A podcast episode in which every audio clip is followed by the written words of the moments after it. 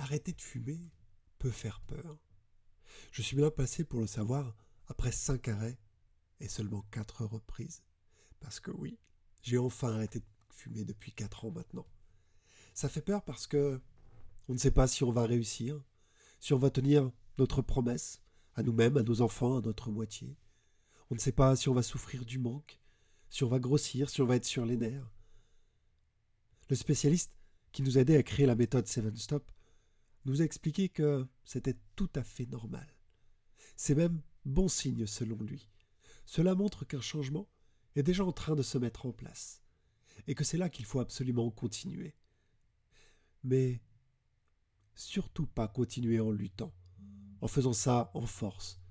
C'est une des meilleures façons de se planter. Mais ben oui, c'est aussi ce que j'ai fait lors de mes quatre premiers essais, comme vous, je suppose, mais tout le monde le fait. Parce que, comme pour le sport, comme pour un métier, comme pour une langue étrangère, il y a des techniques pour arriver à arrêter de fumer plus facilement. Ces techniques sont connues, ça sert à rien de vouloir réinventer la rue. Il n'y a rien de magique, bien sûr, il vous faut de la volonté. Mais votre volonté additionnée aux techniques éprouvées et validées par des millions de personnes à travers le monde, forcément, ça vous emmène tout droit vers votre liberté. Vous allez enfin pouvoir retrouver votre santé et votre souffle, retrouver de l'énergie en même temps que le goût et l'odorat.